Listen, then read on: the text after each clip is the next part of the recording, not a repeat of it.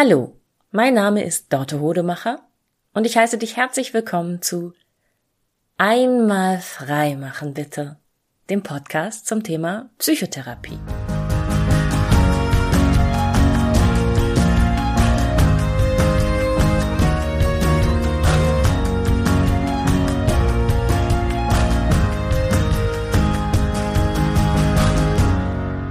Als ich mit meiner therapeutischen Ausbildung anfing, da hatte ich Sorge, dass das mein Leben verändern würde. Und zwar, dass es die Art und Weise verändern würde, wie andere Menschen mich wahrnehmen, wenn sie mich kennenlernen. Ich hatte so Angst, dass die Menschen Berührungsängste haben würden, dass viele Leute, wenn sie hören, was ich beruflich mache, gleich auf Abstand gehen, weil sie Angst haben, dass ich sie durchschauen will und analysieren will oder dass ich ihnen Dinge auf den Kopf zusagt, die sie nicht wissen wollten über sich oder so. Das ist in der Realität etwas, was gar nicht so häufig passiert. Wobei ich schon sagen muss, dass ich das, mm, dass ich meinen Beruf nicht so schnell erzähle, wie andere Menschen ihren Beruf erzählen. So, ich warte damit ein bisschen länger ab. Ich warte vielleicht, bis ich gefragt werde oder bis ich denke, ah, jetzt, jetzt passt es hier rein. Aber es gibt eine andere, ähm, nicht so gute Folge des Therapeutinnenseins beruflich, ähm, die ich nicht bedacht hatte. Und zwar, das ist die Tatsache, und das habe ich am Anfang meiner Therapieausbildung oder meines therapeutischen Arbeitens ähm, ganz, ganz deutlich gemerkt, dass es für mich schwierig ist, gefährlich ist, auf Dates zu gehen. Und zwar, wenn man auf ein Date geht, dann ist ja eigentlich das Tollste, was einem passieren kann, dass da sofort so eine Verbindung da ist und dass es ein richtig gutes Gespräch ist und dass es so hin und her geht, so Ping und Pong und der eine sagt was und der andere sagt, oh, das kenne ich auch und ähm, du stellst eine Frage und die Gegenseite antwortet mit genau der Antwort, die du geben würdest und äh, man ist sich sehr, sehr ähnlich und man macht einen Witz und die andere Person versteht ihn sofort und auch der Rhythmus, wie man spricht, so dieser Schlagabtausch, der passt einfach, ja. Keiner fällt dem anderen ins Wort oder wenn man sich gegenseitig ins Wort fällt, dann ist das so ein, oh, ja, ich muss auch ganz schnell nochmal und vielleicht führt man sogar gegenseitig die Sätze, die man, der eine angefangen hat, zu Ende. Ne? Es ist so ein richtiges ah, da ist was, da ist Schwingung, da ist Energie, das passt einfach. Das ist so, als würde man, ähm, mm, wie soll ich sagen, als würde man nicht mehr alleine den Schwung geben, sondern jemand zweites gibt den Anschwung mit und es geht in die gleiche Richtung und dadurch wird das Ganze schneller und besser und cooler und lustiger. So ist das, wenn ein gutes, wenn man ein gutes erstes Date hat. Das Problem an all dem, was ich in meiner therapeutischen Arbeit in der Ausbildung gelernt habe und vor allem aber auch durch das tägliche Arbeiten täglich trainiere, ist, dass es mein Job ist, eine zwischenmenschliche Verbindung herzustellen und ein richtig gutes Gespräch herzustellen. Das ist ganz, ganz wichtig, damit die Menschen sich bei mir wohlfühlen, dass ich anfange, in ihrer Sprache zu sprechen. Ich schreibe mir auch in meinen Notizen immer einzelne Wörter und ganze Sätze und Formulierungen auf, die sie benutzen. Ich übersetze die innerlich auf meine Konzepte und wenn ich dann von meinen Konzepten ihnen was erklären und mitgeben will, dann übersetze ich die wieder zurück und benutze deren Sprache. Das ist eine, ein, ein großer Teil meiner Arbeit dass ich nicht einfach irgendwie wissenschaftlich verquast denen das erkläre, was ich verstanden habe in meiner Ausbildung, sondern dass ich das Menschen, wenn ich ihnen schon mal was erklären muss, ähm, was nicht der Königsweg der Therapie ist, aber ja, an manchen Punkten muss das eben sein, wenn ich ihnen schon mal was erklären muss, dass ich es ihnen so erkläre, dass sie es richtig gut verstehen können und dass es sich auch so anfühlt, als sei das schon ihrs, damit sie das Wissen besser integrieren können. Ähm, das mache ich also. Ich passe meine Sprache der Sprache meiner Klientinnen an. Es ist aber auch so, dass ich ja ganz viele Fragen natürlich stelle, dass ich es als meinen Job ansehe, Fragen zu stellen, die sie ein bisschen aus der Bahn werfen, die sie sich noch nicht gestellt haben, die interessant sind, wo sie das Gefühl haben, Da sieht mich aber jemand so richtig. Meine Güte, die weiß ja ganz genau, wo sie den Finger hinlegen muss auf die Wunde und die macht das noch so, dass ich mich angenommen und gesehen und gewertschätzt fühle. Also die richtigen Fragen zu stellen. Und es gibt ein Buch, das heißt, Fragen können wie Küsse sein. Und das ist, das kennst du sicherlich auch von einem richtig guten Date oder von, wenn du mal jemanden freundschaftlich kennengelernt hast, von dem du dich sofort gesehen gefühlt hast. Wow. Da, es gibt so Fragen, da geht dir das Herz auf, bevor du geantwortet hast, einfach nur, weil es so, so schön ist, endlich mal genau das gefragt zu werden und weil die Frage schon dir eine total neue Möglichkeit eröffnet in deinem Kopf. Ne, das ist mein Job, das ist auch mein Job, das so, das so hinzubekommen. Und es ist Teil meines Jobs immer zu gucken, wie viel Stille lasse ich zu? Braucht die Person, die mir gegenüber sitzt, gerade Ruhe, Stille? um eine wichtige Erkenntnis zu verarbeiten, um was sacken zu lassen? Braucht die Person gerade Stille, um einen wichtigen Gedanken zu fassen? Um auf etwas zu kommen? Also mache ich dir ein Geschenk, indem ich Stille zulasse, weil sie dann Raum hat, sich ihre eigenen Gedanken formen zu lassen?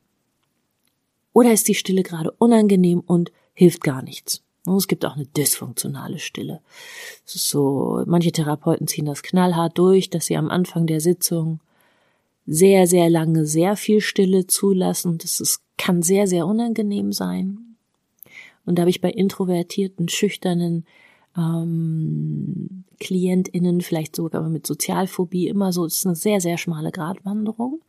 Wie viel Stille lasse ich zu, damit ich sie nicht überfahre? Wie lange lasse ich sie diese unkomfortablen, diese unangenehmen Gefühle aushalten, damit sie sich dran gewöhnen können und merken, oh, es ist ja gar nicht so schlimm. Damit sie in einem geschützten Rahmen üben können, damit umzugehen und wo ist es eigentlich gemein von mir, dass ich sie die Stille aushalten lasse? Wo ist es ein Machtspiel? Wo ist es vielleicht eine verkrampfte Vorstellung, die ich habe davon, wie eine Therapiestunde aussehen sollte, nämlich dass immer alles vom Klienten kommen muss. Da gibt es ja auch solche Konzepte. Das heißt, ich habe ganz sensible Fühler oder ich stecke sehr, sehr viel Energie und Arbeit da rein, was was man so gar nicht sehen würde und gar nicht wahrnimmt, bewusst zu beobachten, was braucht dieser Mensch gerade, um sich wohlzufühlen, was braucht dieser Mensch, um zu wachsen, also auch an Unwohlsein, das hilfreich ist. Und so habe ich die ganze Zeit eigentlich so, ich sag immer, wenn ich das jemandem erzähle, dieses Bild, dann strecke ich so beide Arme gerade vor mich hin. Ähm, und es ist, als hätte ich so Leitplanken. Oder als würde ich hinter jemandem hergehen, hinter einem kleinen Kind hergehen, das gerade noch mit Stützrädern gefahren ist und jetzt die Stützräder abgeschraubt bekommt. Und man hält noch so die Arme aus, vielleicht auch so, dass das Kind es gar nicht sieht. Nur man ist jederzeit bereit, mh, mm, zuzupacken, damit es nicht umfällt. Oder ein klein bisschen gegenzuschubsen, damit es nicht umfällt. Das ist also die Arbeit, die ich in einer Therapiesitzung leiste. Und das alles kann einem sehr zum Verhängnis werden, wenn man auf Dates geht. Und das ging mir wirklich so, dass in der Anfangszeit meiner therapeutischen Arbeit ich ganz viel auf Dates gegangen bin, ähm, die immer super, super toll waren. Aber auch ein bisschen anstrengend. Und wenn ich das Gegenüber dann näher kennengelernt habe, dann gemerkt habe, so, ist ja gar nicht so da ist ja gar keine Verbindung. Weil es eben mein Job ist, Verbindung herzustellen. Ja. Und weil einem das natürlich in Fleisch und Blut übergeht. Und weil, wenn ich das, und damals habe ich es ja noch täglich ganz train intensiv trainiert, heute ist mir das ja ein bisschen natürlicher, ähm, einfach so, so überbordend rausschießt. Und ich das damals auch gar nicht mitbekommen habe. Mm, man braucht ja auch als Therapieperson eine gewisse Zeit, um sich wieder ähm, zu akklimatisieren, ähm, um wieder zurückzukommen auf ein Kommunikationslevel und auf ein Analyselevel, das für uns anderen normal ist, also ne, dass, dass man in der normalen Welt da draußen außerhalb der Therapiearbeit so, so macht. Also ist ja nicht, nur weil ich plötzlich gelernt habe, Einzelgespräche richtig gut zu moderieren, kann, muss und will ich das ja nicht in meiner Freizeit ständig tun, sondern mh, mm, die Freundschaften zum Beispiel, die ich habe, da merke ich, dass mir mittlerweile die am, am wertvollsten und am wichtigsten sind, wo ich innerlich einfach merke, ich mache gar nichts. Ich entspanne mich hier total. Das läuft wirklich ganz von alleine. Ich leiste diese Arbeit nicht, weil es ist eine Art von Arbeit und deshalb kostet sie auch Energie. Ja, und das musste ich auch erstmal wieder lernen beim Daten. Ganz genau hinzugucken, was tue ich was mache ich, was leiste ich hier gerade? Und wäre jetzt irgendwie dieses gute Gespräch auch ein gutes Gespräch, wenn ich das mal nicht tue? So. Und dann, dann muss man auch mal bewusst Stille aushalten, gucken, was kommt vom Gegenüber eigentlich so, genauer hingucken. Okay, ist das jetzt nur jemand, den ich gut führen kann? Habe ich sofort dessen Humor durchschaut? Habe ich sofort verstanden, wonach der gefragt werden will und was er gerne erzählt werden möchte? Oder ist es tatsächlich jemand, der, der genauso interessiert ist an mir wie ich an ihm? Und ist es jemand, der mich genauso interessant findet wie ich ihn und finde ich den überhaupt eigentlich wirklich interessant? Und wenn er mich interessant und attraktiv findet, was sieht er denn in mir? Also sieht der in mir die Person, die ich bin? Oder kam der schon mit einer Wunschvorstellung, mit einer Traumvorstellung davon, wer ich sein sollte, dahin und stülpt die mir über, weil, weil er gar nicht so in der Lage ist, das eine vom anderen zu unterscheiden oder ja, das einfach gerade nicht möchte, das, wissen, dass die Realität vielleicht, meine Realität vielleicht anders ist als die, die er gerne hätte. Ja, ich bin da überhaupt nur drauf gekommen. Ich habe das heute überhaupt erst verstanden, dass das ein Problem ist, was wir Therapiepersonen haben, was für andere Menschen da draußen natürlich gar nicht so offensichtlich ist oder verständlich ist, vorstellbar ist. Ähm, weil ich, äh, weil mir eine liebe Freundin auf Instagram ein Video geschickt hat von Therapy Jeff. Therapy Jeff ist ein ganz, ganz wunderbarer amerikanischer Psychotherapeut, der kurze, ich weiß gar nicht, ob es eigentlich ursprünglich TikTok ist, also auf jeden Fall äh, Instagram Reels ähm, macht die ähm, ja ganz, ganz viele therapeutische Themen abdecken und da geht es auch ganz viel um Dating und so. Therapy Jeff, ähm, ganz, ganz auch lustig und ähm, weiß nicht, süß auch einfach, wie der das so erzählt und wahnsinnig wissenschaftlich fundiert und sehr, sehr gut und sehr hochprofessionell. Ähm, das liebe ich ja, also Edutainment, ne? Wenn, wenn sich das verbindet, ähm, gute Unterhaltung und lehrreiche Inhalte. Ja. Und da musste ich herzlich lachen, weil ich dachte, ja, genau. Ach Gott, das bin ja nicht nur ich, die das Problem hat. Das liegt ja wirklich in unserem Beruf mh, hm, drin. Und auch für dich wichtig, wenn du jemanden wenn du auf jemanden mit, ein, äh, mit jemandem auf ein Date gehst, der oder die äh, in einem therapeutischen Beruf arbeitet, oder äh, es gibt ganz viele Dienstleistungs- und Serviceberufe, in denen man das ähnlich hat, in denen man zuständig ist für den Dialog und die Führung und dafür es angenehm zu gestalten fürs Gegenüber. Ne? Also ich denke da an ähm, Pflegepersonal, ich denke an, ja genau, alle therapeutischen Berufe, kann aber auch sowas wie Physiotherapie sein. Ich denke an mh, mm, so Serviceleistungen wie Kosmetik. Solche Menschen sind immer dafür zuständig, dir ein angenehmes Erlebnis zu bereiten und die Führung zu übernehmen.